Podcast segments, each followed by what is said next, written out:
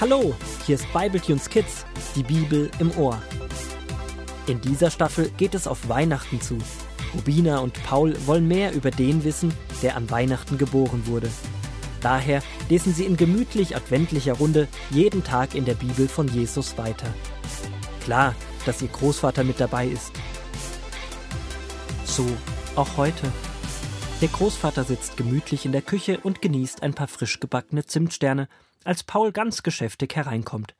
Er nimmt den Großvater gar nicht wahr, sondern durchstöbert konzentriert die Küchenschränke und holt sich ein paar Becher, Schüsseln und eine Schürze.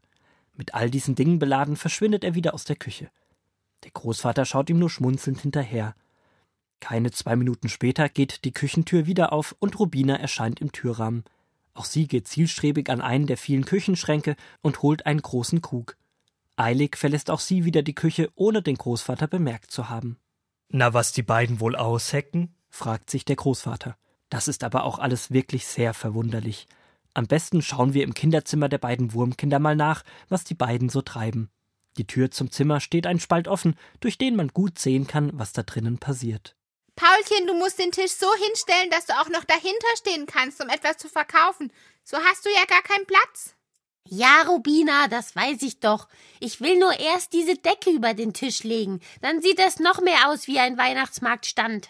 Ich möchte auf jeden Fall der erste Besucher sein. Ich bin eine ältere, reiche Wurmdame, die auf den Weihnachtsmarkt geht, um den ersten Glühwein des Jahres zu trinken. Dann hol dir doch am besten bei Mama aus dem Kleiderschrank noch einen Mantel und die neuen Stiefel von ihr. Damit siehst du dann so richtig erwachsen aus. Au ja, und dir bringe ich von Großvater einen Hut mit. Dann kannst du den Glühweinverkäufer viel besser spielen. Rubina flitzt wie ein kleiner Wirbelwind aus dem Zimmer, um die besprochenen Sachen zu holen. Weihnachtsmarkt spielen die beiden also, deswegen die vielen verschiedenen Dinge und die Verkleidungen. Und da kommt ja auch Rubina schon zurück. Paulchen, schau mal, ich habe für dich sogar einen Bart gefunden. Genial! Ach, ich liebe es, mich zu verkleiden. Also, los geht's. Du kommst von der Tür und bist meine erste Kundin. Liebe Damen und Herren, liebe Weihnachtsmarktbesucher, kommen Sie zu mir, denn ich verkaufe den besten Glühwein auf dem ganzen Markt. Hier nur bei mir das Glas für 3,50 Euro. Guten Tag, der Herr. Ich komme jedes Jahr auf den Weihnachtsmarkt, um Ihren köstlichen Glühwein zu trinken. Bitte geben Sie mir doch eine Tasse. Nichts lieber als das. Paulchen nimmt eine Tasse und den Krug aus der Küche und schüttet imaginären Glühwein ein. Dann reicht der Rubiner die Tasse. Diese tut so, als ob sie den besten Glühwein trinken würde.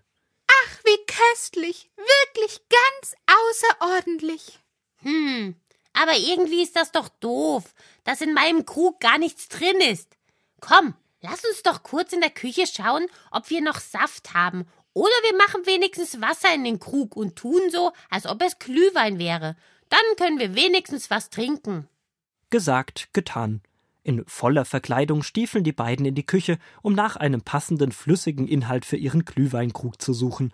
Der Großvater sitzt immer noch gemütlich an seinem Platz und staunt nicht schlecht, als er anstelle von seinen zwei Wurmenkeln eine ältere Wurmdame mit schönen Stiefeln und einen Wurmmann mit Bart und Hut sieht. Also ihr beiden, jetzt müsst ihr mir aber wirklich erzählen, was ihr da im Kinderzimmer macht. Huch, Großvater, du bist ja hier. Ich habe dich gar nicht gesehen. Ich sitze schon die ganze Zeit hier und wundere mich, was ihr beiden wohl treibt. Schnell erzählen die beiden Schauspieler, was sie spielen und dass sie unbedingt einen Glühweinersatz brauchen. Wisst ihr was? Setzt euch doch erst mal zu mir, esst einen Zimtstern mit mir und ich lese euch ein Stückchen weiter aus der Bibel vor. Ihr werdet euch bestimmt wundern, denn dort geht es heute auch darum, dass die Menschen Wein gebraucht haben. Ach wirklich? Dann lies uns mal vor, Großvater. Und so schlägt der Großvater die Bibel auf und liest aus Johannes 2 die Verse 1 bis 12. Bald darauf war Jesus mit seinen Jüngern zu einer Hochzeitsfeier in Kana eingeladen. Auch seine Mutter war dort. Im Laufe des Festes stellte sich heraus, dass es nicht genug Wein für die Gäste gab. Da sagte Maria besorgt zu Jesus Sie haben keinen Wein mehr. Jesus antwortete Warum sagst du mir das? Meine Zeit ist noch nicht gekommen. Seine Mutter aber wandte sich zu den Dienern, die sich um die Gäste kümmerten, und gab ihnen die Anweisung Tut, was immer Jesus euch befiehlt. In dem Haus standen sechs große Wasserbehälter aus Stein. Sie wurden für die Waschungen benutzt, die den Juden im Gesetz vorgeschrieben waren. Füllt diese Gefäße mit Wasser, sagte Jesus zu den Dienern. In jeden dieser Behälter passten etwa hundert Liter, und die Diener füllten sie bis zum Rand.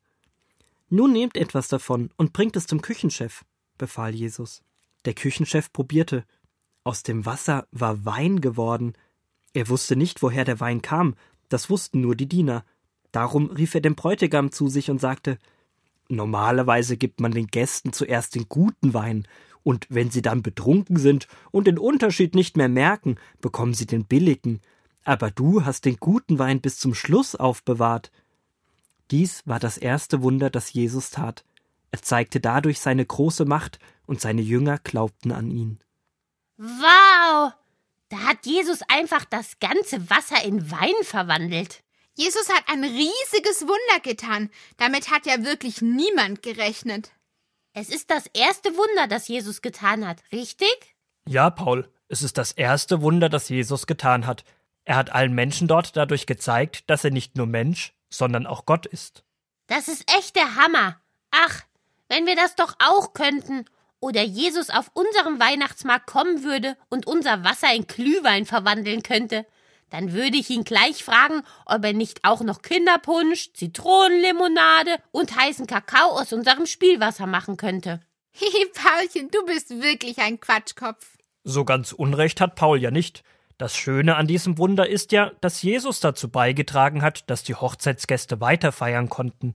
Wein war damals auf so einer Hochzeit sehr wichtig und nicht wegdenkbar. Dadurch, dass Jesus dafür gesorgt hat, dass der Wein nicht ausging, hat er den Menschen ermöglicht, die Hochzeit weiterhin zu genießen. Und das ist eine wunderbare Eigenschaft unseres Gottes. Er freut sich an Feiern. Er wünscht sich, dass wir Gemeinschaft haben, gemeinsam lachen und Freude am Leben haben. Hihi, dann würde Jesus uns ja doch vielleicht helfen, unser Wasser in heiße Schokolade zu verwandeln. Denn dann könnten Rubina und ich unser Spiel so richtig genießen. Ich sag's ja, du bist ein Quatschkopf.